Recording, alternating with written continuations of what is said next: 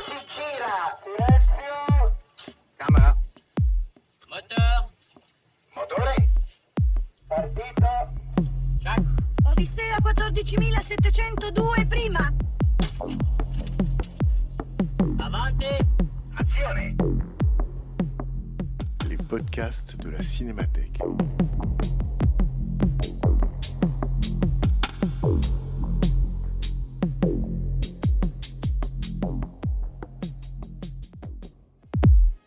Le Ciné-Club de Frédéric Bonneau. Une fois par mois, un nouveau ciné-club pour voir et revoir des films de toute l'histoire du cinéma, mieux en comprendre le contexte de création, les enjeux de mise en scène et les écarts de réception entre leur sortie et leur redécouverte ultérieure. Une projection suivie d'une analyse et d'une discussion entre le public et Frédéric Bonneau, directeur de la Cinémathèque française. Cette semaine, Les Sentiers de la Gloire de Stanley Kubrick. Bonsoir. Euh, le film est très court, il est très sec, il dure 87 minutes, donc on aura tout le temps pour en parler après. Juste un mot, on va en parler un peu, parce que c'est pas le sujet profond du film, évidemment, mais quand même en parler un peu. C'est un film qui est prêt à sortir euh, fin 1957, début 1958. Et euh, il ne sortira en France que dans les années 70. Alors, c'est pas exactement une censure, mais ça revient au même. C'est-à-dire que le film n'est pas présenté par United Artists, le producteur et distributeur, à la commission de censure. C'est-à-dire que les autorités françaises, mais au plus haut niveau, hein, au Quai d'Orsay, euh, font savoir à la United Artists que ça serait bien de ne pas présenter le film à la commission de censure, puisque le film n'obtiendra pas son visa de censure. Donc en fait, le film a été invisible en, France pendant presque 20 ans, et vous allez euh, comprendre euh, évidemment pourquoi. Voilà, donc on parlera de ça et puis aussi du reste. À tout de suite.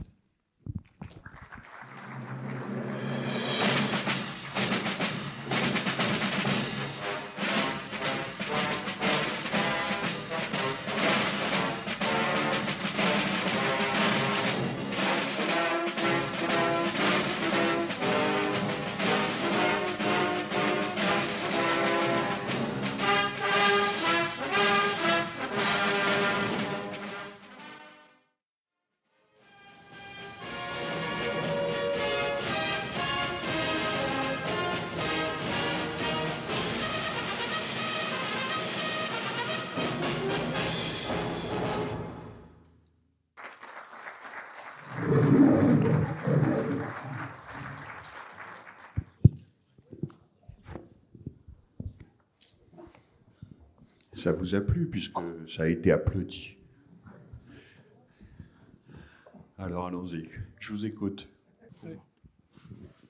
Bonsoir. Euh, merci. Je, je crois que le film a été tourné en Allemagne. Ça se voit euh, au, au style du, du château, etc. En Bavière.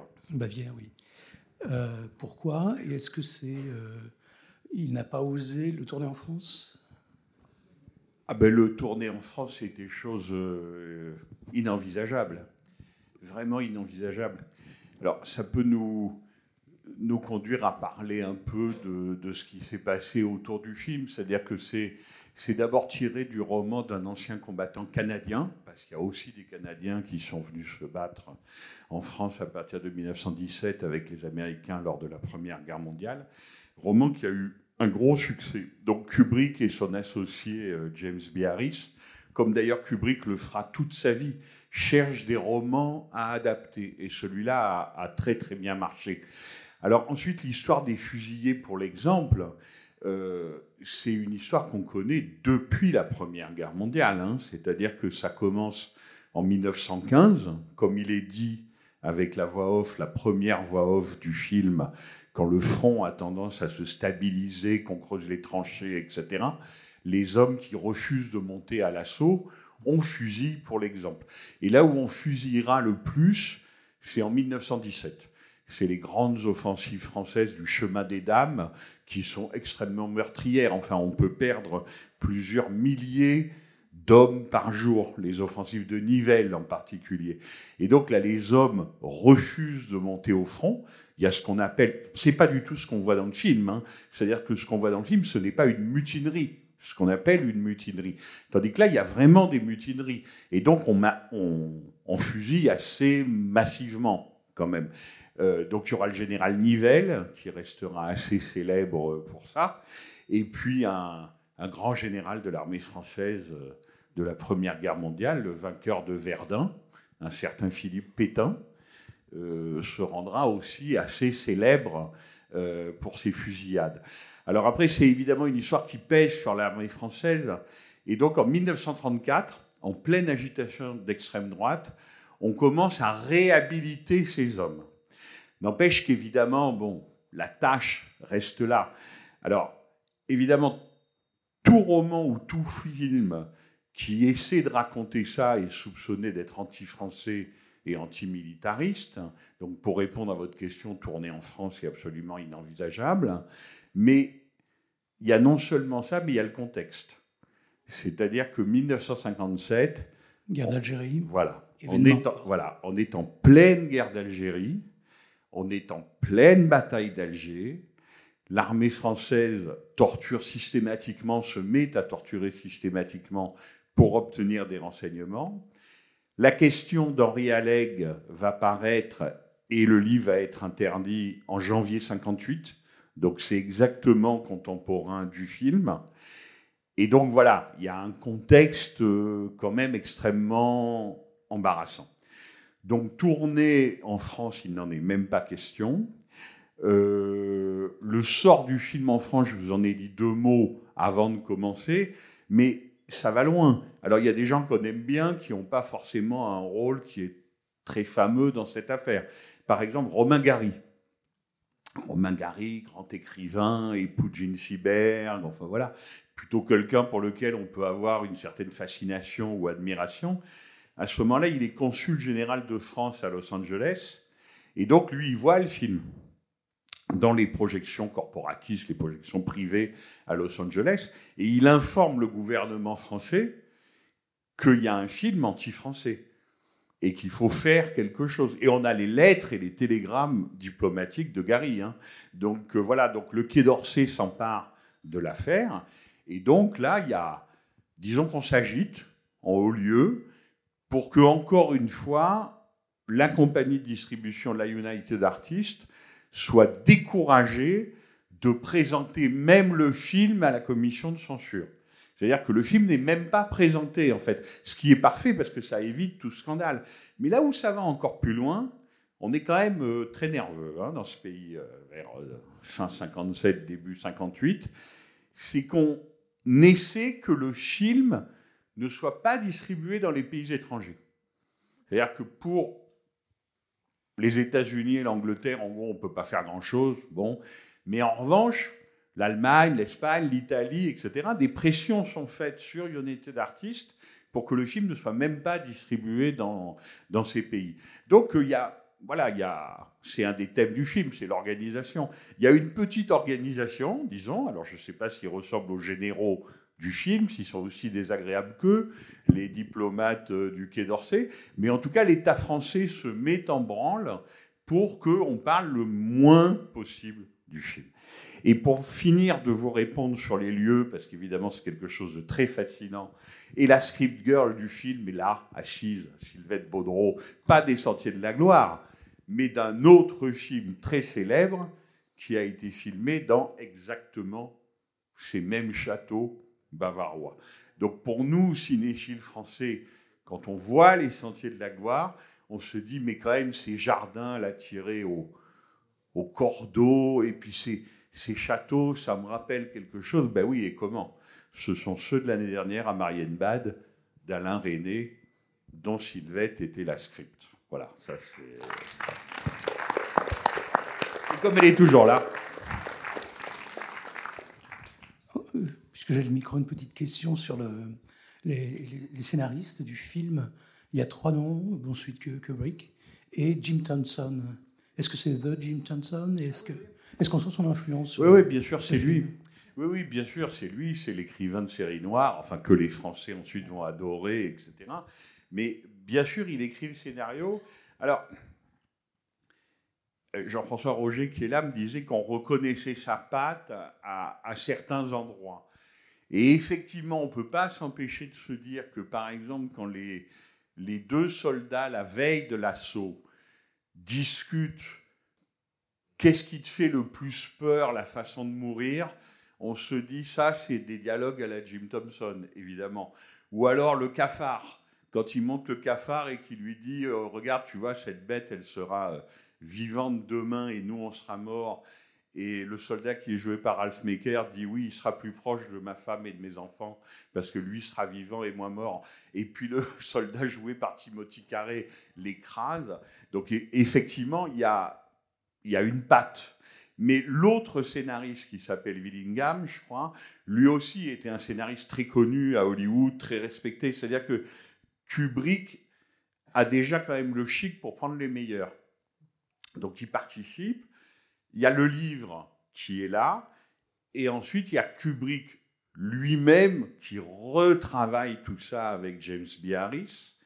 Mais ce qui est intéressant, c'est qu'on s'en aperçoit peut-être moins bien parce qu'on est francophone, donc avec les sous-titres, mais le côté mot d'auteur de Jim Thompson, qui a effectivement dans le film, c'est quelque chose que le Kubrick d'après va plutôt chercher à gommer. Voyez ce que je veux dire? C'est-à-dire que là, il laisse encore le côté littéraire s'exprimer, le Kubrick de la fin, aura, le Kubrick qui tend de plus en plus vers l'abstrait, si vous voulez, aura, aura tendance un peu à couper tout ça. Mais effectivement, le, là où le script est très fort, mais je pense que vous l'avez ressenti, c'est une des premières choses les plus simples à dire, c'est qu'il n'y a que ça. Voyez? C'est-à-dire que c'est un film qui est assez classique dans sa dramaturgie hollywoodienne. Il y a un événement, une, une résolution à la fin. Enfin, le film n'est pas révolutionnaire là-dessus. Là où il est extrêmement étrange pour un film américain de 1957, c'est qu'on est seulement sur l'organisation, le système, la mécanique, la mise à nu des rouages de la machine, la mise à nu des rouages de la machine, qui est quand même le grand sujet kubrickien. Il n'y a pas de vie privée, il n'y a pas de passé, il y a très peu de vie intérieure, un tout petit peu, là, évidemment, l'agonie, les dernières 24 heures, etc. Mais très, très, très peu. C'est-à-dire que ce sont des personnages qui sont quasiment réduits à leur fonction. Voilà. Et ça, c'est quelque chose qui, en 1957, à Hollywood, n'est pas si fréquent que ça. Donc, si on discute un peu de savoir si Kubrick est déjà Kubrick avec ce film, par bien des côtés, oui. Par bien d'autres côtés, non. Et là, on pourrait parler un peu politique. Et puis, effet sur le spectateur, parce que j'ai entendu des rires et des applaudissements dans les scènes de procès. Donc, ces scènes de procès, c'est vraiment le Kubrick de 1957. Je pense que cinq ans plus tard, il ne ferait pas ça. Et il vous ferait moins plaisir.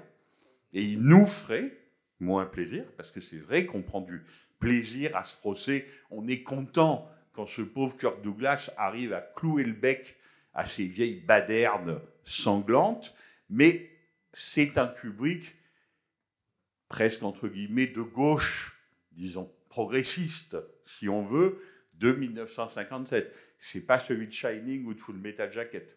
Il y a une, euh, il y a une différence. Donc voilà, première chose qu'on peut dire, ce côté lapidaire du film, et des personnages qui sont strictement réduits à leur fonction, et puis même, comme c'est la machine militaire, qui sont réduits à leur grade. Voilà, c'est-à-dire qu'il y a des inférieurs, il y a des supérieurs, et c'est toute l'ambiguïté et la force du film, parce que si Kubrick est un aussi grand cinéaste, c'est que bien sûr il est toujours ambigu. C'est vraiment le personnage de Kirk Douglas, et même la figure de de Glace, si vous voulez, en tant qu'acteur américain, producteur lui-même, sans lui le film ne se serait pas fait, mais considéré comme libéral à l'américaine, c'est-à-dire de gauche, qui va faire travailler Dalton Trumbo un scénariste mis sur la liste noire et qui n'a pas travaillé officiellement depuis dix ans sur le prochain film Spartacus qu'il demandera à Stanley Kubrick de diriger. Donc de ce point de vue-là, ça serait intéressant de voir comment le film traite Kirk Douglas. Est-ce que c'est un héros? Ça, ça nous ferait plutôt plaisir aux uns, aux, aux uns et aux autres.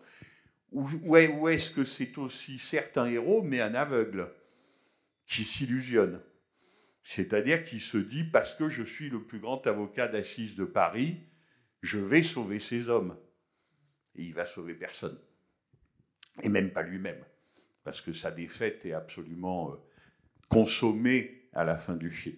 Donc ça, c'est, une des ambiguïtés du film extrêmement intéressante. C'est-à-dire qu'il y a un côté film de dénonciation classique, film progressiste classique, avec le personnage avec lequel nous nous identifions, nous, spectateurs, c'est évidemment Kirk Douglas, et en même temps, c'est la défaite totale de ce personnage qui croit qu'il va pouvoir gripper le système, alors que son rôle en fait partie. Et qu'en acceptant et même en exigeant de défendre ces hommes, il fait marcher la machine, au lieu de l'arrêter et de la gripper. Donc là, on voit le, Kubrick extrêmement, disons, pessimiste, ce qui lui a été beaucoup reproché, euh, qui va voir le jour à travers les films suivants de, de plus en plus. Et totalement dés- désillusionné sur la nature humaine, disons. Ça aussi, ça lui sera, ça lui sera beaucoup reproché. Merci. Euh, D'abord, je voudrais souligner que la copie était euh, magnifique. Là, on peut dire que les, gens qui ont fait la restauration ont plutôt bien travaillé, y compris euh, au moment de l'assaut au petit jour, où quand les soldats s'enfoncent dans les trous des creusés par les obus auparavant, on a l'impression qu'ils s'enfoncent dans une espèce de matière noire euh, qui va les engloutir. C'est, je dois dire, c'est, très bien de revoir ça dans, dans une copie comme celle-ci. Euh, la, deuxième chose, c'est le. euh, moi, je m'interroge sur Kubrick pour savoir dans quelle catégorie le classer. Et la difficulté, c'est que ce film, justement, il est entre deux. À savoir, bon, dès le départ, le cinéma s'est scindé en deux. Il y a eu les Lumières d'un côté, Méliès de l'autre. C'est-à-dire ceux qui captent euh, d'une manière documentaire ce qui est devant la caméra et ceux qui travaillent des effets. Alors, je pense que dans la deuxième partie de sa carrière, Kubrick est un cinéaste à effet. Ça, c'est complètement clair et évident. Euh, dans ce film-là, il arrive, enfin, je, je pense que les plus beaux moments, c'est les moments où il mélange les deux. C'est-à-dire, euh, pour prendre l'exemple concret, c'est le travelling arrière dans la, tranchée, qui est un moment absolument admirable.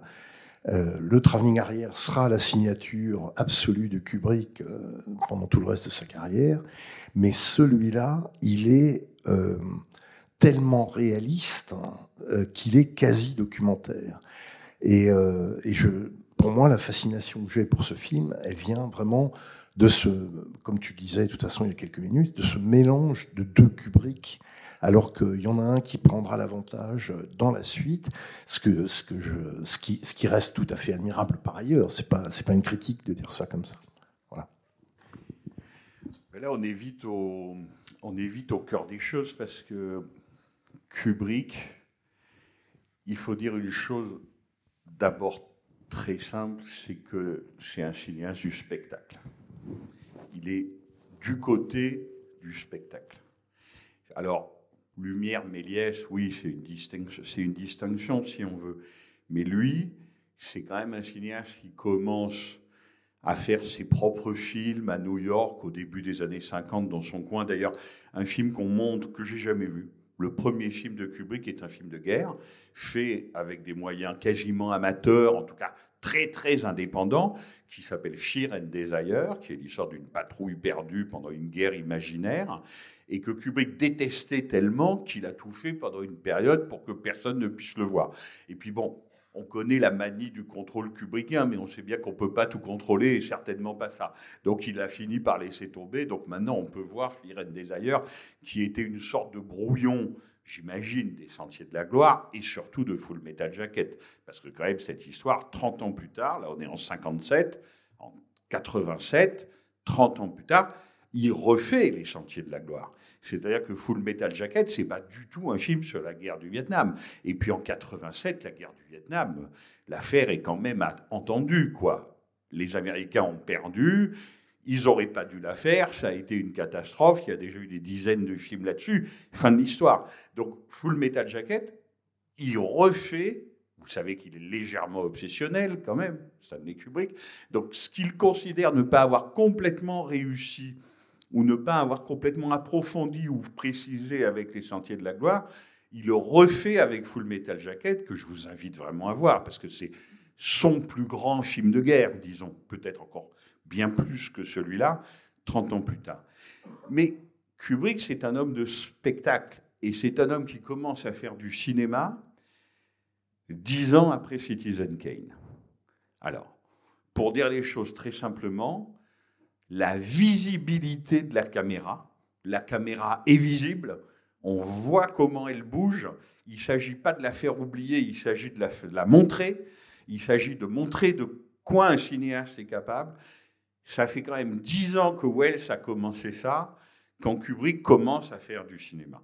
Et là, on est 17 ans après Citizen Kane. Donc, bien sûr que c'est très voyant, et tu as absolument raison, le travelling arrière qui dévoile le décor en suivant les personnages, c'est sa figure de style absolue. C'est-à-dire que ça sera Jack Nicholson dans les couloirs de l'hôtel Overlook dans Shining, ça sera Tom Cruise en train de s'exciter et de s'énerver tout seul dans les rues de Greenwich Village, entièrement recréées et entièrement factices, parce qu'il ne s'agit pas qu'elles soient vraies, entièrement factices à Londres, et donc la caméra aussi le suit en travelling arrière, c'est vraiment sa figure, le travelling. Mais il n'y a pas que ça. C'est-à-dire que là, il commence à faire quelque chose qu'il n'avait pas fait dans ses deux premiers, disons, films criminels, le baiser du tueur et l'ultime razzia, The Killing. Je ne sais pas si vous avez fait attention, mais ça, ça va devenir aussi une de ces marques de fabrique, les fenêtres. Au cinéma, on éclaire par les fenêtres. C'est d'une banalité absolue, que ça soit en décor, surtout d'ailleurs en décor naturel. Vous allez sur un tournage et un immeuble, vous avez des sortes de coffres sur la façade de l'immeuble, on éclaire de l'extérieur mais on ne fait pas forcément en sorte que ça se voit autant. C'est-à-dire que là, quand on arrive la première fois dans la grande salle d'apparat où sont les généraux, dans cette effectivement copie numérique pas mal du tout, on voit bien qu'il y a une lumière blanche, aveuglante, qui vient des fenêtres. Et ça, c'est quelque chose qui refera tout le temps, mais pour la moindre scène. Par exemple, dans Shining, le premier entretien de Jack Nicholson avec ses employeurs dans l'hôtel, il y a une fenêtre qui est face à nous, qui nous éblouit presque et qui éblouit la pièce. C'est-à-dire qu'en clair, il ne cherche pas à dissimuler une seconde ses sources de lumière, il cherche au contraire à les montrer le plus possible, à les exhiber. Et de ce point de vue-là, Les Sentiers de la Gloire, c'est un cinéaste qui exhibe, qui ne cherche pas à camoufler une seconde sa très grande maîtrise, c'est le moins qu'on puisse dire, mais même sa très grande virtuosité. Par exemple, il y a un plan séquence dans la scène du bal, où on voit un factotum qui arrive, qui va chercher le vilain général, alors que l'autre vilain général est en train de danser avec une jeune femme, le factotum repart, etc. C'est moins bien fait parce que c'est le Kubrick de 1957. Plus tard, il l'aurait sûrement mieux fait, mais c'est impossible de ne pas penser à Orson Welles et au bal de la splendeur des Amberson. C'est une, une allusion presque directe. Quoi. Donc, c'est vraiment un cinéaste qui ne cherche pas à camoufler ses effets. Là où tu es un peu dur, c'est quand tu dis cinéaste à effet. Parce que cinéaste à effet, c'est tout de suite un peu péjoratif. Moi, je ne crois pas. Je dirais plutôt qu'il a des figures de style. Il a des figures mères et des figures maîtresses. Et effectivement, le travelling arrière, c'en est une, parce que ça permet de suivre un personnage, mais aussi de révéler le décor. Alors sur le réalisme, c'est drôle, parce que les Français qui étaient quand même furieux contre le film, il y a un reproche qui a été fait, les tranchées sont trop larges. Et ça, c'est un peu rigolo parce que parce qu'effectivement, pour ce qu'on en sait, c'est-à-dire pour les photos qu'on a vues de la Première Guerre mondiale et même les films, effectivement, elles n'étaient pas aussi larges. Mais il fallait laisser passer la caméra. Là, en revanche, où il est réaliste, c'est qu'il y avait des planches. Donc lui, il pouvait mettre sa dolly sur des planches avec des roues, hein, des pneus, tout simplement, tout ça bien égalisé. Et donc, il y a cette figure, effectivement, de la caméra qui, qui précède les personnages et les personnages foncent vers elle. Ça, effectivement, c'est la grande figure de Kubrick et ça rejoint évidemment l'obsession de l'organisation. Comment ça marche? Quel est ce système? Comment le système arrive à fonctionner sans se gripper? C'est-à-dire qu'il y a la fluidité du travelling arrière, le système continue, continue, continue. C'est un organisme vivant. Qu'est-ce que c'est la caractéristique d'un organisme vivant? De rester vivant, quoi qu'il arrive. Donc, il faut que les choses continuent. Et s'il faut sacrifier trois hommes qui n'ont rien fait à la machine, on les sacrifiera. Effectivement, parce qu'il faut que la machine soit approvisionnée comme du combustible pour pouvoir continuer à marcher. Voilà, ça, ça c'est ça c'est son sujet. Et évidemment, l'armée, la guerre, euh, c'est pain béni pour lui parce que c'est des sociétés qui ont codifié leurs propres règles. C'est-à-dire qu'une société quand même un peu évoluée de nos jours, on ne peut pas faire n'importe quoi à n'importe qui. Il y a quand même des choses, des lois qui protègent l'individu. Là, l'individu n'est protégé par rien. Et donc, ce qu'il montre, c'est une formidable régression. On s'interroge souvent pourquoi Kubrick était tellement obsédé par la guerre?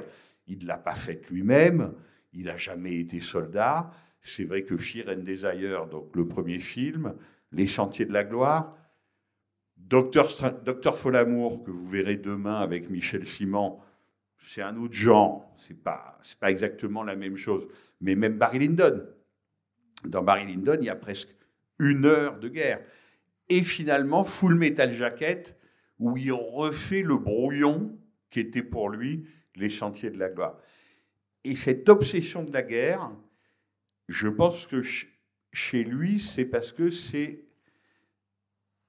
l'obsession de quelqu'un qui est un freudien, qui a lu Freud et qui s'intéresse à la régression. C'est-à-dire qui sort, qui s'intéresse quand est-ce que l'organisation permet la régression de l'humanité? Voilà, c'est-à-dire que la plus implacable organisation, la plus froide organisation, la plus criminelle organisation, qu'est-ce qu'elle produit? C'est un homme en régression. Et de ce point de vue-là, s'il y a bien une scène, pour ce qu'on en sait qu'il a écrite lui-même et à laquelle il tenait beaucoup, et moi, c'est ma scène préférée du film. Et je pense que vous aussi, c'est la dernière. Ça, c'est, ça, c'est quelque chose. Quand on voit ces hommes, regardez bien, ils sont soit trop vieux, et ça, c'est en même temps réaliste, parce que la guerre de 14 consommait tellement de vie humaine qu'il fallait rappeler les quadragénaires et même les quinquagénaires qui avaient déjà fait la guerre, soit ils sont trop jeunes. C'est-à-dire qu'on tapait dans les classes les plus, celles qui arrivaient, qui avaient 17-18 ans. C'est le public de la fin. Et qu'est-ce qui leur reste comme commune humanité? C'est d'arriver à chantonner une chanson que chante une malheureuse qui est décrite comme une prise de guerre. C'est-à-dire qu'elle n'est pas chanteuse, elle est plutôt servante prostituée, quoi. C'est plutôt ça hein, qu'on nous dit. Donc elle chante cette chanson en allemand. Les soldats français la reprennent en chantonnant, puisqu'ils ne connaissent pas la langue de l'ennemi. Et disons que c'est ça qui fait communauté. C'est ça qui fait corps. Mais corps au sens où les généraux parlent. C'est-à-dire, vous êtes des lâches, je vous supprime avant que vous n'infectiez mon corps d'armée bien-aimé. Dans Full Metal Jacket, ils auront exactement les mêmes mots. Vous vous souvenez du sergent qui hurle dans Full Metal Jacket, il dit exactement la même chose. Donc il y a cette humanité qui chante, et la scène est bouleversante. La scène est bouleversante, parce que c'est ça Kubrick. C'est un immense cinéaste, et donc c'est un cinéaste de l'ambiguïté. C'est-à-dire qu'il montre une malheureuse face à un zoo humain, clairement. Ils sont au stade de l'animalité, mais vraiment, euh, c'est pas terrible, quoi. Et en même temps, le dernier, la dernière flamèche d'humanité les bouleverse et nous bouleverse. Voilà, ça c'est ça c'est vraiment très très très fort. Et là où il est génial, c'est que comme c'est un professionnel, venez voir Full Metal Jacket, ça se termine évidemment pareil. C'est-à-dire que vous avez les soldats qui ne sont pas morts, exactement comme là, peu importe au fond que ce soit la Première Guerre mondiale ou le Vietnam, les soldats qui ne sont pas morts chantent la chanson du club Mickey House. Mickey Mouse, pardon. Comment vous dire? Alors, Ça dépend de nos âges, mais euh, c'est comme si nous on chantait Captain Flamme ou Goldorak, quoi. Enfin, pour vous donner des, des points de comparaison. C'est-à-dire la régression infantile la plus totale. Et ça, c'est Kubrick face à la guerre. C'est pour ça que ça l'intéresse vraiment. C'est-à-dire que bien sûr, la guerre nous rend animaux, cafards, c'est beaucoup dit dans le film. On peut presque d'ailleurs considérer que c'est presque trop dit, ce côté la guerre fait de nous des animaux. Oui, bien sûr, ok. Mais c'est pas exactement ça qu'il dit. Il dit la guerre fait d'une troupe d'hommes une humanité inférieure, primitive et régressive. Voilà ce qui l'intéresse. C'est pas très gai comme discours, mais il arrive à en faire un spectacle génial. En regardant le, le générique, j'ai eu l'impression qu'il utilise toujours la même monteuse. Le même? La même monteuse. Et euh, je sais, j'ai re- j'ai repéré son, son nom au générique. Et hier aussi, je crois, sur euh, 2001, c'était la même, euh, la même femme qui, qui faisait le montage. Et euh, est-ce que ça a été euh, récurrent sur tous les films Alors, je peux absolument pas vous répondre. Donc, revenez demain, demandez ça à Michel Simon, lui il saura vous répondre. Ceci dit, la vérité, c'est que là, les postes techniques sont très forts. On connaît la maniaquerie, le côté minutieux, méticuleux de Kubrick, etc. Plus il est allé dans la carrière, plus il est allé dans l'ambition et dans l'audace. Il montait ses films évidemment lui-même. Alors qu'il y avait quelqu'un pour faire les collures et ensuite s'occuper du montage numérique, bien sûr. Mais à mon avis, le monteur, c'est lui. Et à la fin, sur Ace Shut, le dernier film, il n'y a même plus de chef opérateur. Ah. Pourquoi c'est lui qui. C'est lui qui fait la lumière. C'est lui qui fait la lumière parce que je faisais la comparaison avec Wells parce qu'elle est évidente. Les travelling, les contre-plongées, les plans séquences, l'audace, etc., etc. Le changement de grammaire, si vous voulez. Mais Wells, il vient de la radio et du théâtre. C'est un homme de parole. Son truc, c'est la parole. Kubrick, c'est un photographe. C'est un photographe professionnel de 20 ans. Et c'est difficile de travailler, de vendre des photos pour des journaux comme Look ou Life, enfin, les plus grands magazines américains quand on est aussi jeune. Kubrick, de ce point de vue-là, est un petit Wonderboy, disons, de la photographie. Nous, on a, découvert, on a redécouvert ces photos il y a 10, 15 ans, 20 ans, beaucoup plus tard. Mais de ce point de vue-là, c'est un visuel, c'est clair. Et en même temps, c'est un juif intellectuel du Bronx qui a beaucoup lu Freud et ses suiveurs. Et ça se, Ça se voit. C'est ça qui l'intéresse. Quoi qu'il arrive dans ces films, on remarque quand même qu'il est d'un grand humanisme. Et euh, par exemple, la scène finale, là, bon, ça me fait le coup à chaque fois, j'ai les larmes à l'œil. Mais euh, pareil, dans, euh, dans 2001, hier soir, euh, enfin, je ne sais pas, son discours est d'une telle limpidité qu'à la fin, on, on- on est médusé, quoi, parce que c'est- il relance la civilisation. Quoi. Bien sûr. Et euh, je me souviens, à la sortie de, de Full Metal Jacket. Mettez bien votre micro. Ah, pardon. À la sortie de, de Full Metal Jacket, je me souviens, pour, pour euh, répondre un petit peu à, à la parole de, de- du monsieur là, tout à l'heure, euh, il disait là où Kubrick passe, le sujet trépasse.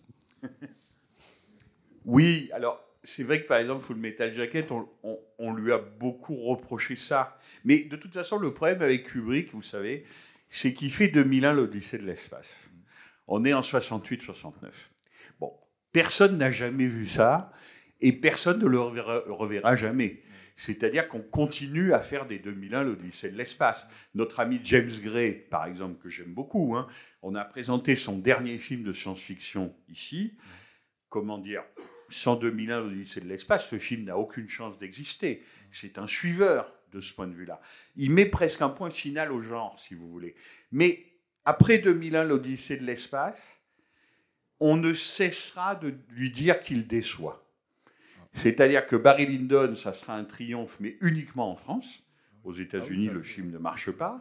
Quand il fait Shining, on lui dit Mais pourquoi vous faites un bon petit film d'horreur, euh, Stephen King? Enfin, c'est Enfin, même Stephen King a été, euh, n'a pas voulu reconnaître le film non plus. Tout à fait. Donc c'est absolument indigne de vous.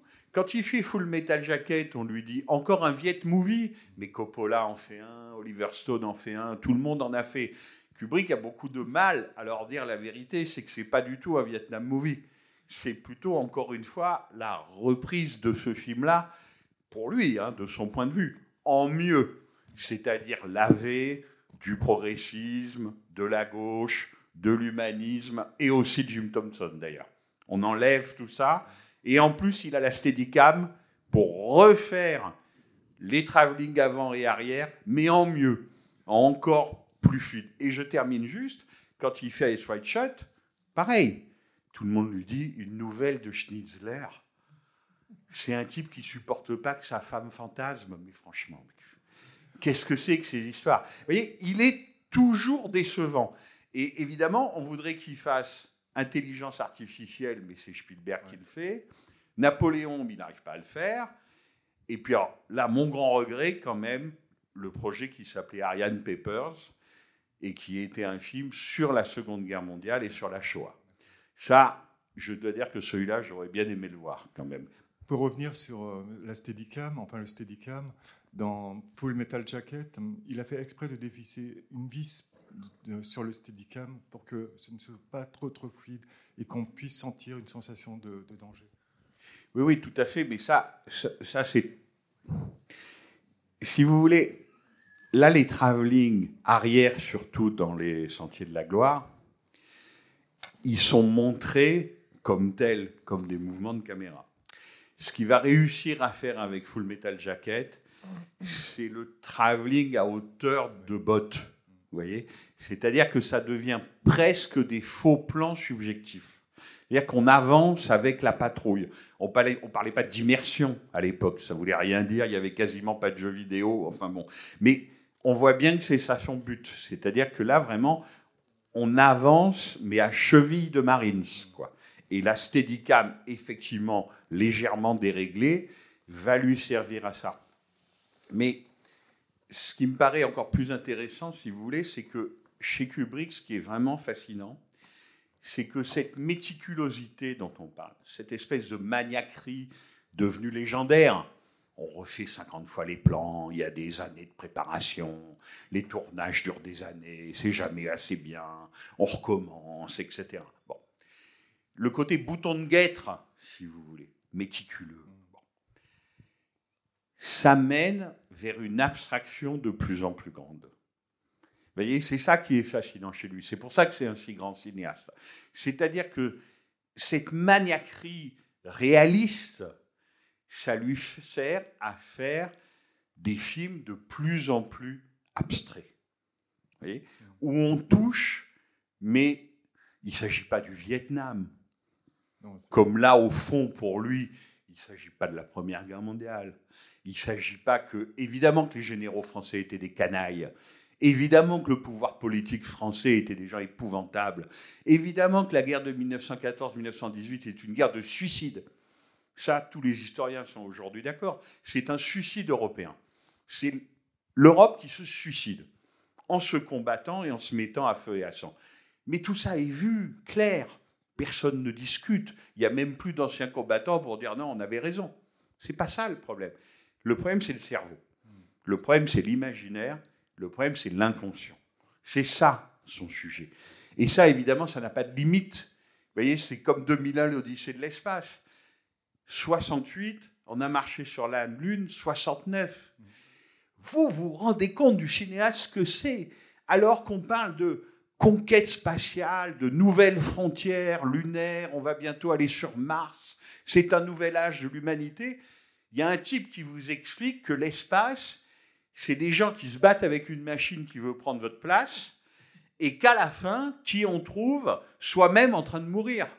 C'est pas, pardon, c'est pas, c'est moi qui monopolise la parole, c'est pas vous. Mais vous voyez, c'est pas du tout, du tout le même, euh, le même discours.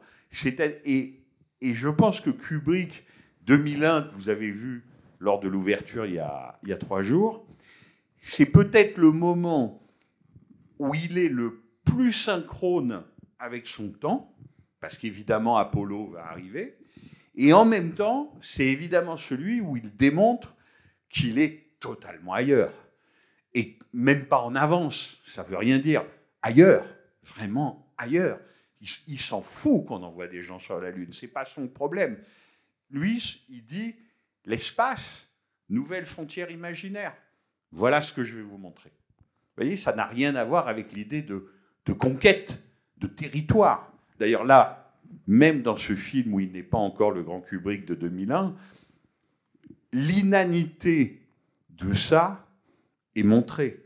C'est-à-dire que c'est là où le film est tellement fort, je trouve, et en le revoyant, je trouve qu'on ressent ça très fort, c'est à quel point tout ça est absurde, à quel point tout ça est insane. Vous voyez, le procès, par exemple, ça dure presque un tiers du film. C'est quelque chose de fascinant parce que s'il y a bien un truc que les Américains savent faire, c'est bien les films de procès. Là, ils sont très très forts. Et en plus, avec un acteur comme Kirk Douglas, qui joue comme il sait jouer, c'est-à-dire l'homme en colère. À la fin, il pique contre le général presque une colère à la Kirk Douglas, quand il lui dit Vous n'appelez pas mon garçon, espèce de vieux vieillard sadique et répugnant, etc. Ça, c'est le Kirk Douglas que tout le monde connaît, que tout le monde aime et que le public américain aime.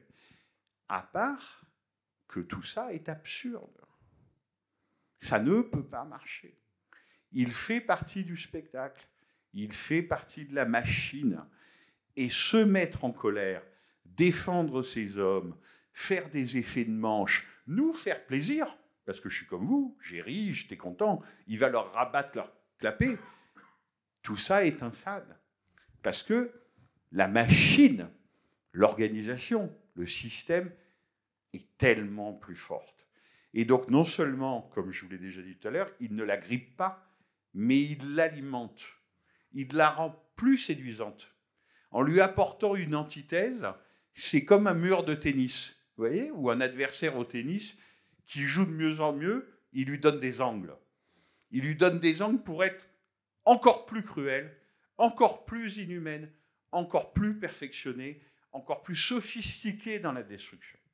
Je pense que c'est vraiment ça le sujet profond du film. Bonsoir. Euh, moi, j'avais une question autour de. On, a souvent dit que Kubrick avait fait un film dans chaque registre, film d'horreur, film de science-fiction. Bon, du coup, on peut voir qu'avec Fear and Desire, Les Sentiers de la Gloire et Full Metal Jacket, il a fait trois films de guerre. Mais en l'occurrence, celui-là appartient presque à un sous-genre du film de guerre dont j'ai pas beaucoup d'exemples qui me viennent, euh, qui est le, celui de procès militaire, et qui m'a rappelé instantanément un film qui est passé il y a quelques mois ici, qui est pour l'exemple de Joseph Losey, qui est presque contemporain, qui a 4 ou 5 ans de plus. Et je vous, je, procès militaire, à part des hommes d'honneur de Rob Reiner, qui pour le coup est une pure fiction, j'en ai pas d'autres qui me vient immédiatement, peut-être des segments de Capitaine Conan de Tavernier. Mais du coup, ma question c'était, Est-ce que de- au, au sein de ce, de ce registre-là, vous pensez que Kubrick a fait la, la pièce maîtresse? Est-ce qu'il existe d'autres films de ce goût-là? Est-ce que la comparaison avec le Alors- film de Lozé est justifiée? Ouais, la, la comparaison avec le film de Lozé est justifiée parce que c'est le même sujet, si vous voulez, c'est le même thème. Il y a un film de Francesco Rosi qui s'appelle Des hommes contre, qui parle des, mutineries pardon, dans l'armée italienne durant cette même Première Guerre mondiale. Donc tout ça est justifié, à part que c'est pas faire injure ni à Lozé ni à Rosi, et donc on pourra le dire à Michel Simon demain, puisqu'il a écrit des livres sur les trois, qu'ils ne sont pas Kubrick.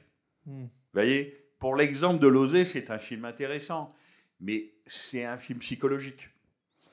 Lozé, d'une pièce de théâtre. Lozé, absolument. Et Lozé, pour le coup, est un grand cinéaste psychologique dans ces années-là, en tout cas, c'est-à-dire effectivement la fin des années 60. Francesco Rosi, c'est un progressiste italien, c'est un cinéaste italien de gauche, il monte les mutineries. Ça ne veut pas dire que c'est mal, hein pas du tout. C'est très intéressant. Quand on voit les sentiers de la gloire, c'est ailleurs. C'est-à-dire que son sujet n'est pas le fait divers historique. Et d'ailleurs, ce qui est intéressant, c'est que il y a des très bonnes de revues de presse à la Cinémathèque. J'ai regardé les, les revues de presse de 1957 parce que le scandale enflait quand même. François Truffaut était à Bruxelles, donc lui, il voit le film sur territoire belge, il l'aime beaucoup, mais il ne parle strictement que du sujet. Vous voyez, les travelling arrière, tout ça, l'organisation, personne n'en parle. Le sujet camoufle tout. Et en fait, c'est évidemment un peu notre illusion à nous, auteuristes et disons rétrospectives. On connaît les films de Kubrick d'après. Donc on comprend mieux ce qui l'intéresse dans cette histoire. Et ce qui l'intéresse dans cette histoire, c'est pas de démontrer que les généraux de l'armée française en 17 sont des salauds. Parce qu'à vrai dire, on en doute assez peu. Vous voyez? C'est pas ça qui l'intéresse le plus. Mais c'est vrai que il a ce talent de donner des gages, de donner des gages au public, de nous donner des gages, et bien sûr, je m'inclus dans ceux auxquels il donne des gages, de les mettre dans des choses déjà connues, déjà répertoriées. Un des grands films américains de procès militaire, c'est Ouragan sur le Kenya, avec Humphrey Bogart. Vous voyez, c'est, disons, ce type-là. Des films sur la Première Guerre mondiale avec des scènes de tranchées extrêmement spectaculaires, il y en a eu beaucoup. hein. Et dès le cinéma muet, c'est magnifique ce qu'il fait là. Mais les crevasses, les barbelés, les corps qui giclent, etc., tout ça a déjà été fait. Pas comme ça. Pas montré comme ça. Et de ce point de vue-là, c'est pour ça que c'est peut-être le plus grand cinéaste de son temps, si on, parle, euh, si on essaye de parler un peu sérieusement de Stanley Kubrick. Et d'ailleurs, quand à la cinémathèque, on se dit, tiens, après deux ans de Covid, on a un problème de fréquentation, ils viennent moins. Vous venez moins. Nos salles sont moins pleines. Nos salles sont moins pleines. Qu'est-ce qu'on fait avec Jean-François? On se dit, ben, on va faire Kubrick. Mais pourquoi? Pour vous appâter, pour vous faire revenir, etc. Ça, c'est notre boulot. À la limite, il n'y a pas de problème. Mais pourquoi, au fond, on va chercher Kubrick? Parce que c'est le seul qui a résolu, à sa façon, en l'inventant, la contradiction entre l'artiste et le spectacle. C'est pour il n'y en a pas d'autre. C'est le seul et c'est pour ça qu'il nous fascine tant. Si, je vous assure, c'est quelqu'un qui, là où Wells avait totalement échoué, de ce point de vue-là, il a pris son indépendance. Il est parti s'installer en Europe. Il est parti s'installer en Europe en continuant d'être adossé à Hollywood. Pour 2001, l'Odyssée de l'espace, ça sera la MGM. Ensuite, ça sera la Warner pour les grands films des années 70 à partir d'Orange Mécanique. Donc il est seul en Europe. Il construit sa propre indépendance, pas sa propre autonomie, sa propre indépendance, avec des collaborateurs, un système de fabrication. Alors ça prend un peu de temps, hein. il ne fait pas un film par an, c'est sûr. Avec ce système-là, le délai entre chaque film va devenir de plus en plus long. Mais là où il résout quelque chose, c'est qu'il dit je serai le cinéaste le plus audacieux, le plus ambitieux du monde, et je ne perdrai jamais le public. Essayez.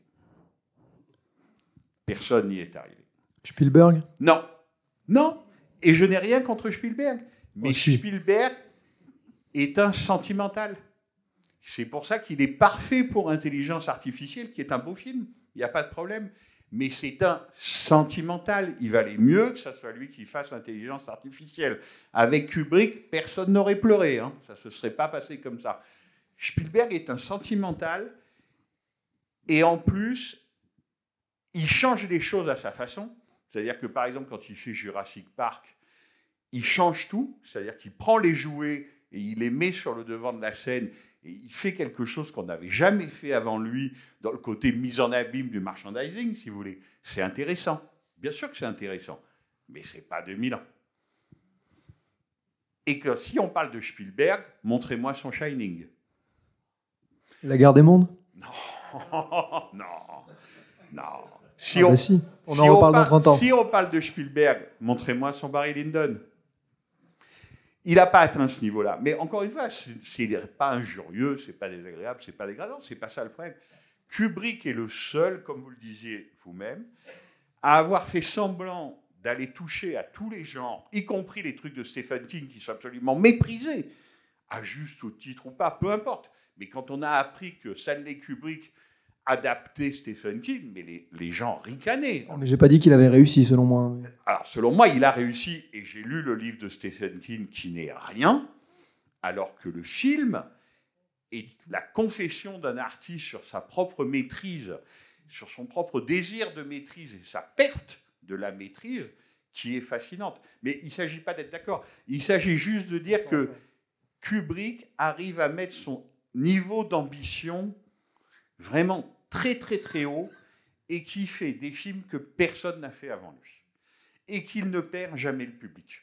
C'est pour ça que je vous dis qu'à mon avis, il arrive à résoudre cette contradiction que quelqu'un comme Wells n'a pas résolue, mais que quelqu'un comme Godard n'a pas résolue. Ce qui chagrine beaucoup Jean-Luc Godard, c'est de se dire à quel moment j'ai perdu le public.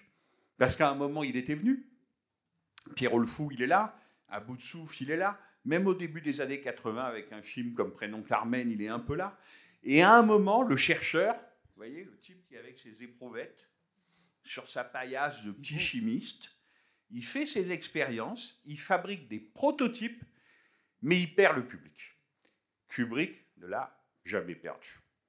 Parce qu'il y pensait tout le temps et qu'il faisait en sorte de ne pas le perdre. Et ça, c'est très très fort.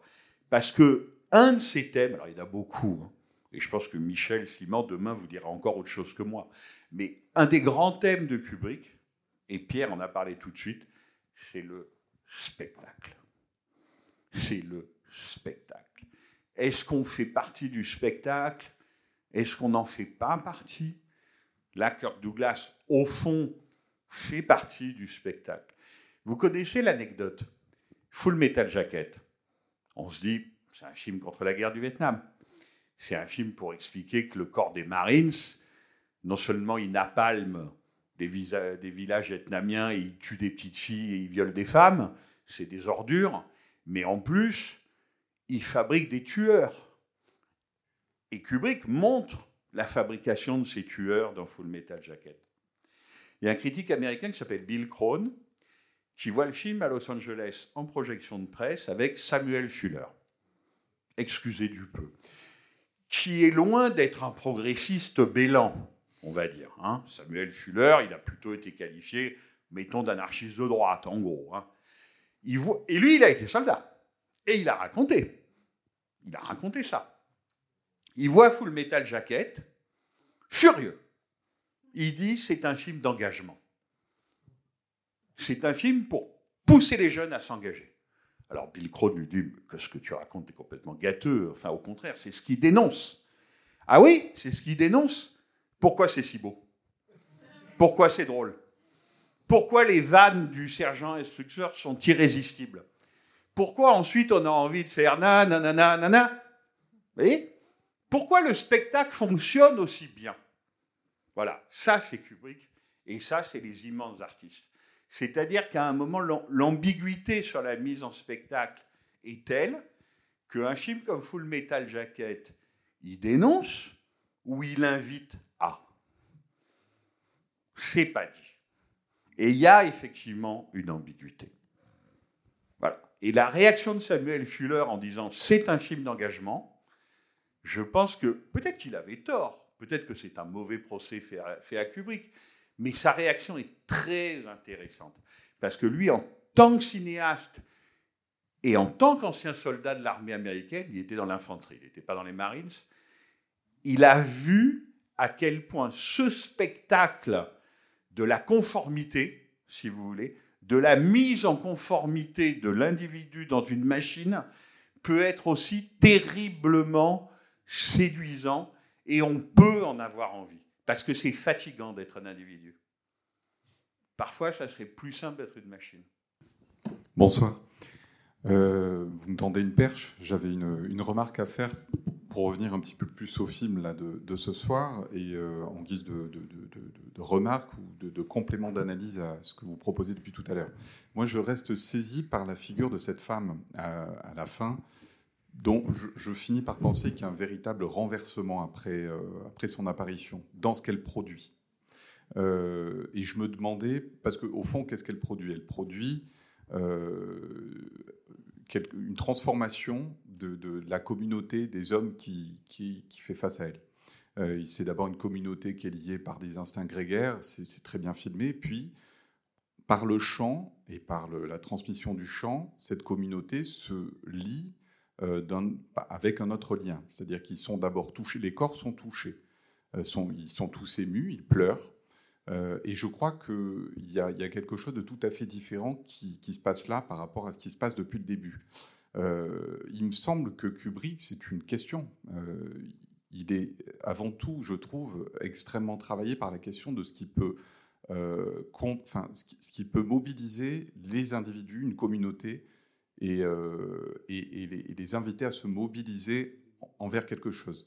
Et je crois que les trois quarts du film, ce que vous avez très bien dit, euh, c'est, il filme la façon dont les corps sont contraints, réprimés, euh, avec tout un système politique qui, cherche à contraindre les corps avec des idéaux, euh, en, les, réprimant, les, en les jugeant, en les condamnant, etc.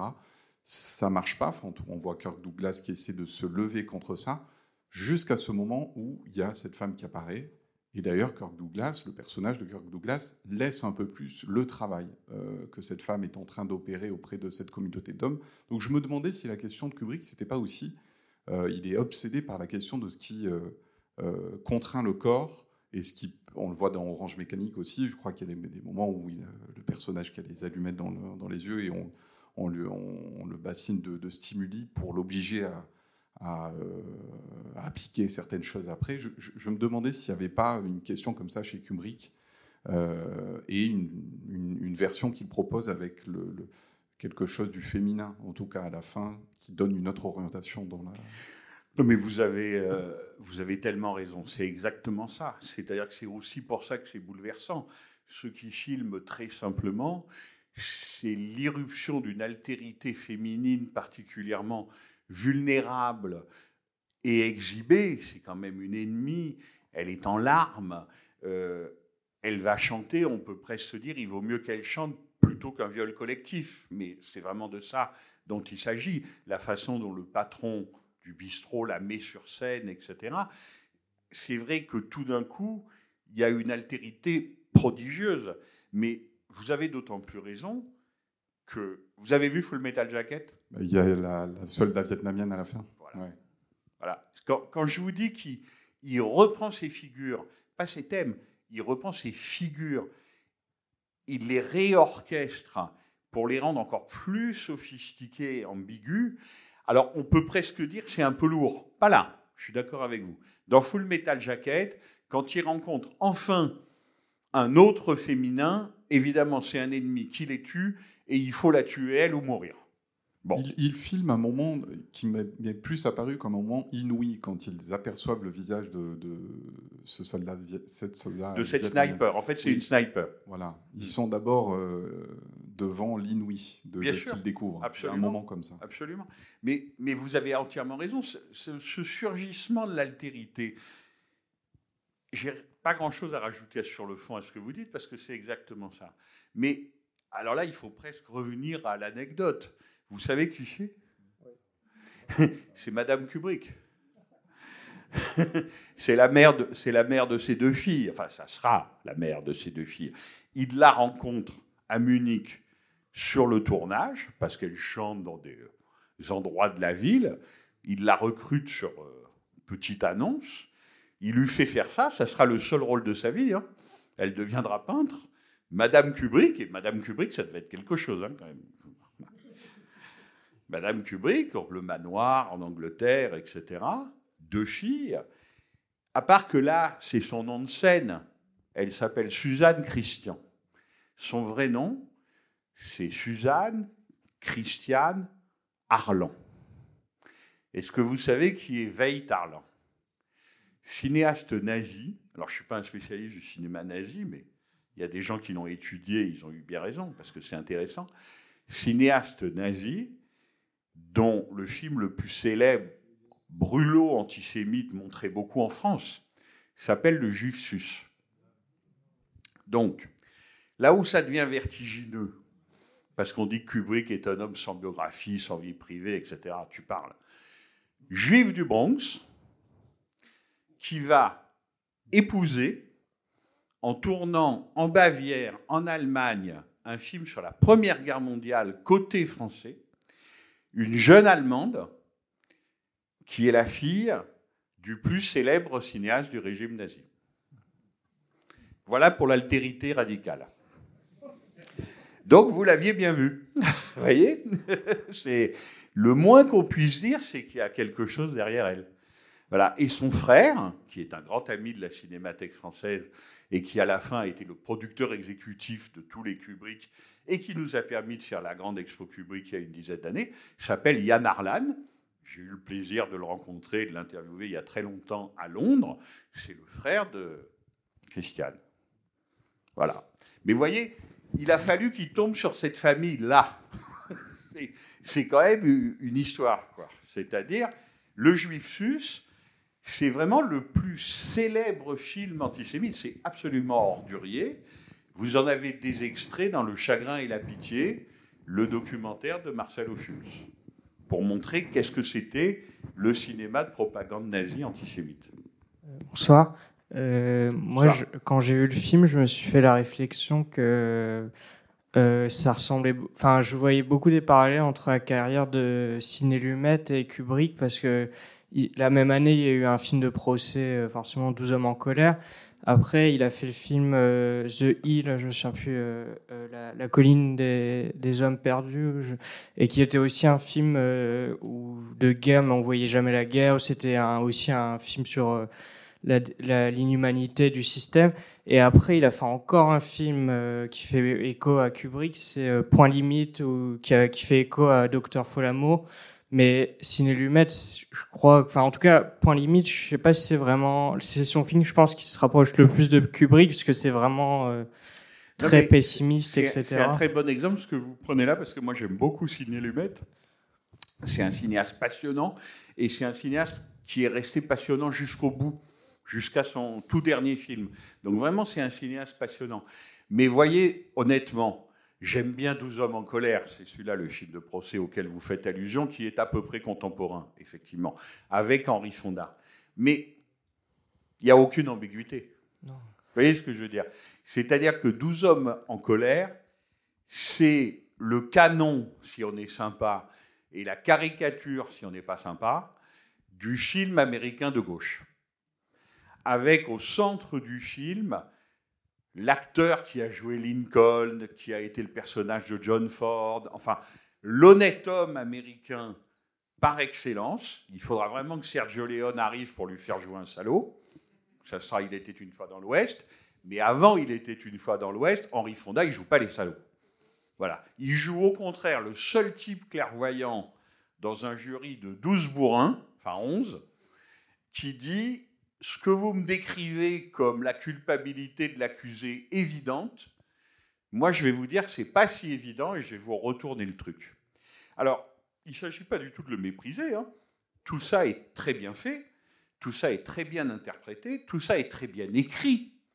Sidney Lumet, c'est quelqu'un qui vient de la toute première génération de la télévision, il est très très efficace. Paul Newman le surnommait Speedy Gonzales. C'est-à-dire que lui, il ne fait pas 40 prises, il en fait une et à toute vitesse. Et même Newman, qui était quand même un peu acteur studio, qui avait envie de travailler, lui disait, mais on ne peut pas en faire une deuxième, une troisième, une quatrième. Non, non, non, non. On passe à la suivante.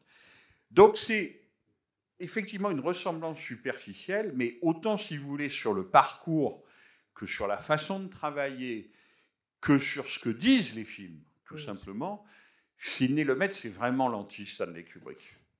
C'est-à-dire que c'est vraiment le très bon cinéaste progressiste de gauche. Voilà. Et qui est resté quelqu'un de passionnant, effectivement, jusqu'à ses derniers films. Mais c'est pas Kubrick, c'est autre chose. Oui, c'est bien euh, sur la question de l'ambiguïté, en fait, parce qu'il faudrait presque pousser l'idée jusqu'au bout. Euh, l'am- L'ambiguïté, c'est quand j'avais présenté euh, la rétrospective mercredi, j'avais parlé d'œuvre ouverte, c'est-à-dire d'une œuvre qui serait ouverte, en fait, à toutes sortes d'interprétations, fussent-elles contradictoires. Et euh, en, en voyant le, le film ce soir, je me suis dit, mais en fait, le personnage auquel s'identifie Kubrick, c'est Adolphe Manjou. C'est le général. C'est le type qui déplace les hommes sur une carte, comme un metteur en scène, euh, qui se débarrasse, qui trouve à chaque fois un truc pour se débarrasser du général parce qu'il est, trop idiot, et que le colonel Dax est beaucoup plus intelligent que lui, donc ils veulent le mettre à une certaine place. Et donc je me suis pris à m'identifier, en fait, beaucoup plus à Adolphe Manjou, ce vieillard sadique, qu'à ce pauvre humaniste, pour le coup, qu'est le colonel Dax, dont tu as très bien dit qu'en fait, il ne faisait que faire fonctionner un système inhumain.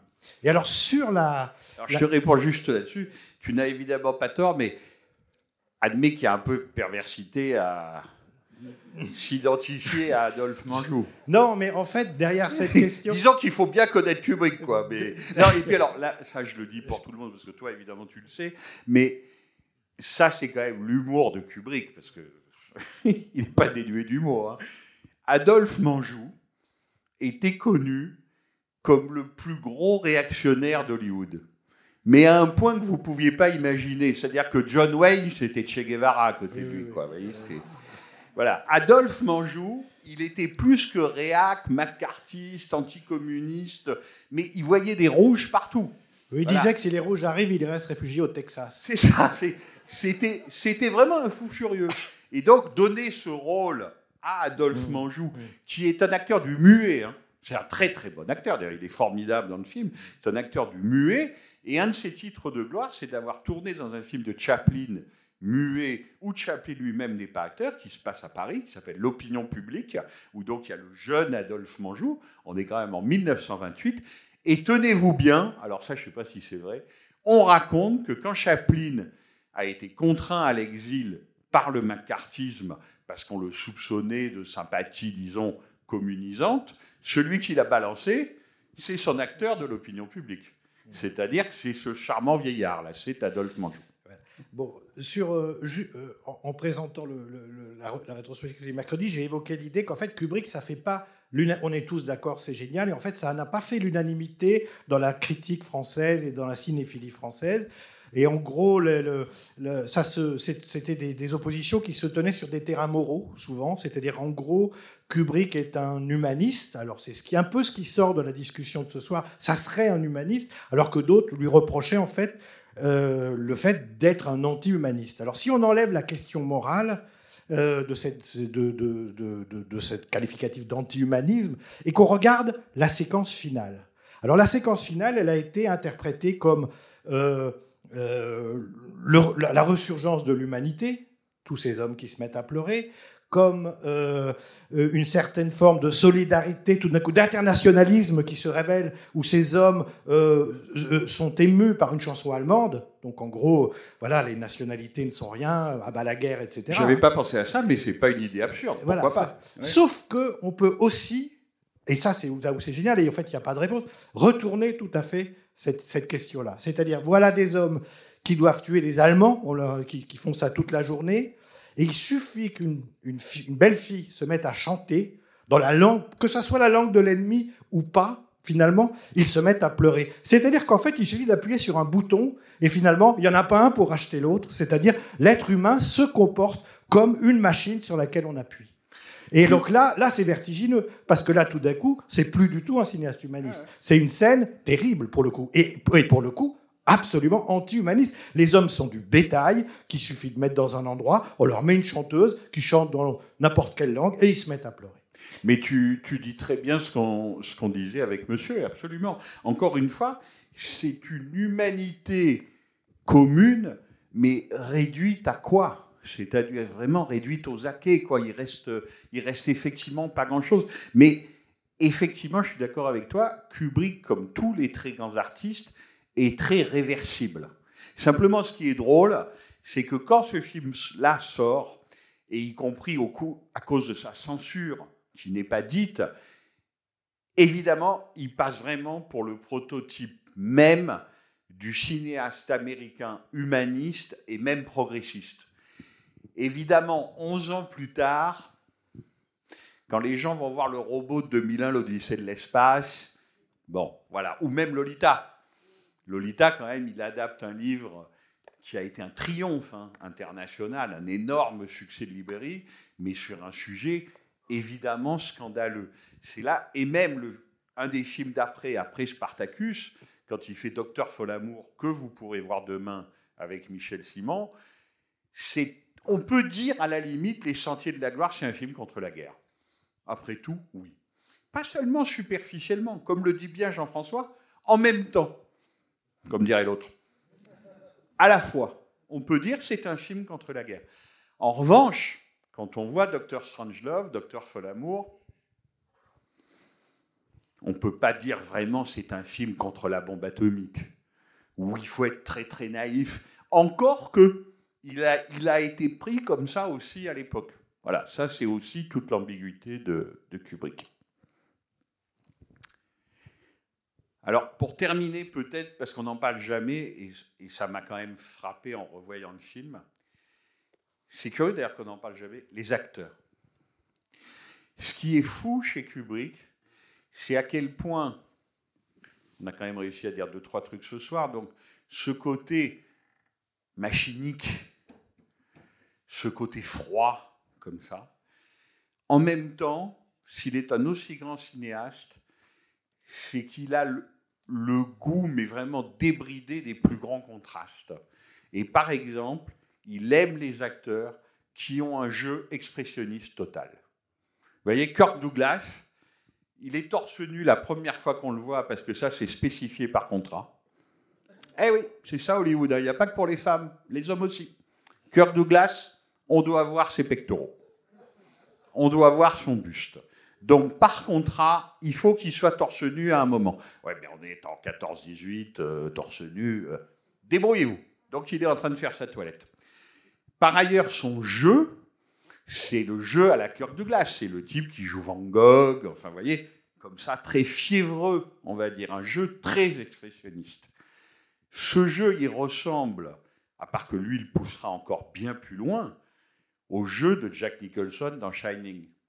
Donc c'est étonnant de se rendre compte à quel point Kubrick est capable, selon les films, de prendre des gens qui jouent très peu, 2001 l'Odyssée de l'espace, parce qu'évidemment là on est dans la machinerie absolue et face à un ordinateur, donc il ne faut pas prendre un comédien qui va faire des grimaces, donc il prend des gens comme des pages blanches, presque inexpressifs.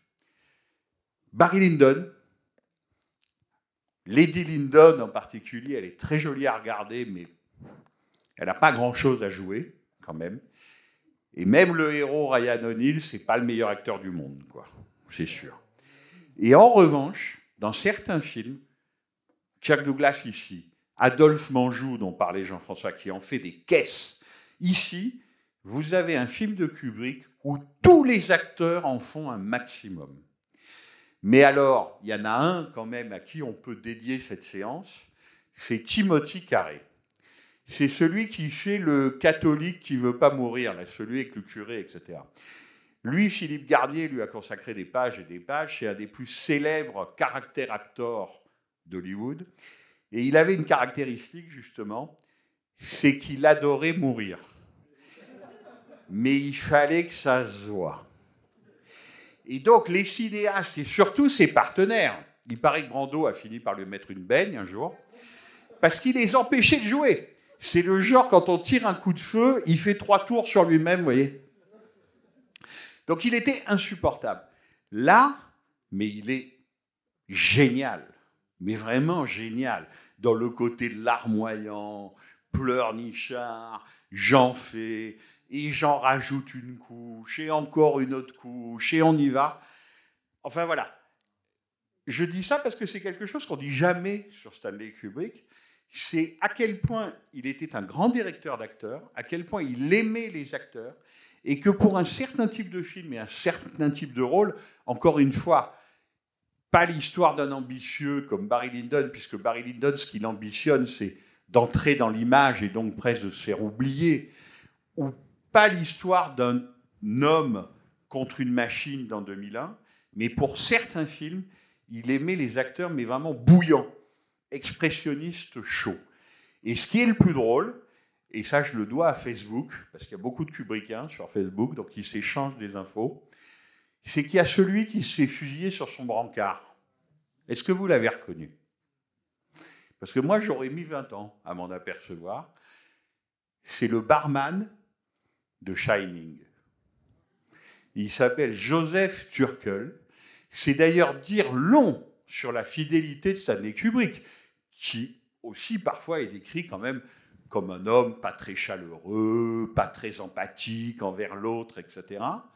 1957-1980, il va rechercher Joseph Turkel, celui qui se fait assommer et qu'on fusille sur son bancard, pour jouer Lloyd dans Shining, c'est-à-dire le type qui attend au bar Jack Nicholson avec une tête de carême, comme ça. Eh bien, c'est le même acteur. C'est le même acteur mais vous aurez compris que c'était plus le même Kubrick. Euh, quand vous parlez de caractère bouillonnant des acteurs, ce qui m'a beaucoup marqué, c'est que euh, on est dans le milieu militaire et ça bouge tout le temps. C'est-à-dire que, bon, dans l'armée, on bouge quand on nous dit de bouger, mais sinon, on pourrait rester des heures sans bouger. Et là, ça bouge tout le temps. Même quand ils discutent, ils tournent, ils tournent, on dirait. Mais comme, euh, je sais pas, par exemple, dans Orgueil et Préjugés, quand les femmes, elles tournent comme ça, elles font les 100 pas, elles ont que ça à faire, et eux, ils font pareil, ils tournent, ils tournent, ils tournent.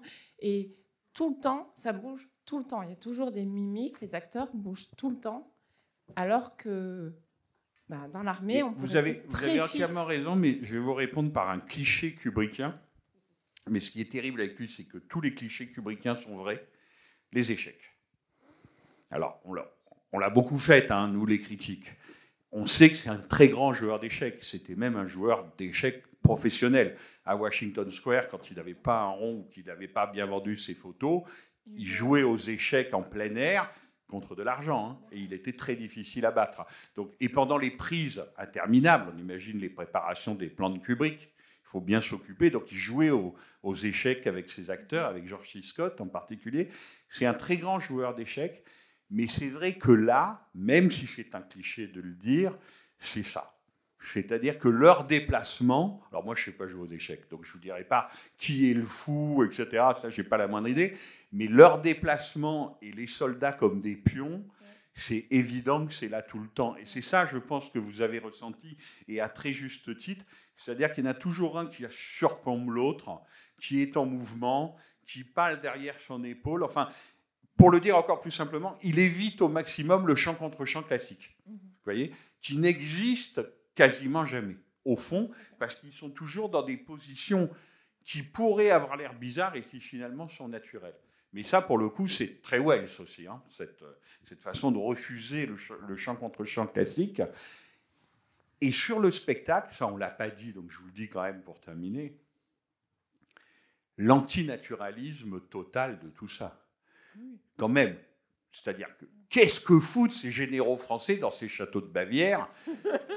avec des vatos au mur, parce que c'est un vato au mur, hein, et Kubrick, il sait qui est vato, hein, il n'y a pas de souci.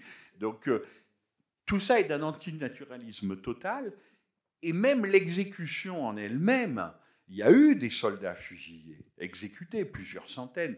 Vous pensez bien que ça se passait en douce, au petit matin, pour pas que leurs camarades voient ça, avec le moins de monde possible, etc. Là, ce qui est fascinant, c'est qu'il en fait une cérémonie.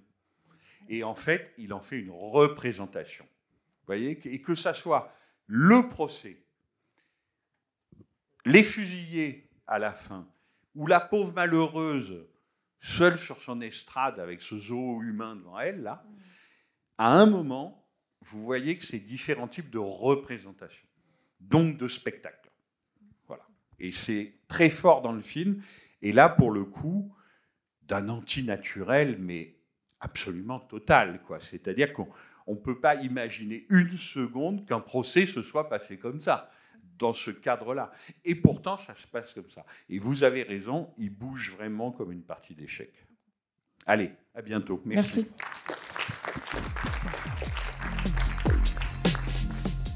C'était les podcasts de la Cinémathèque française.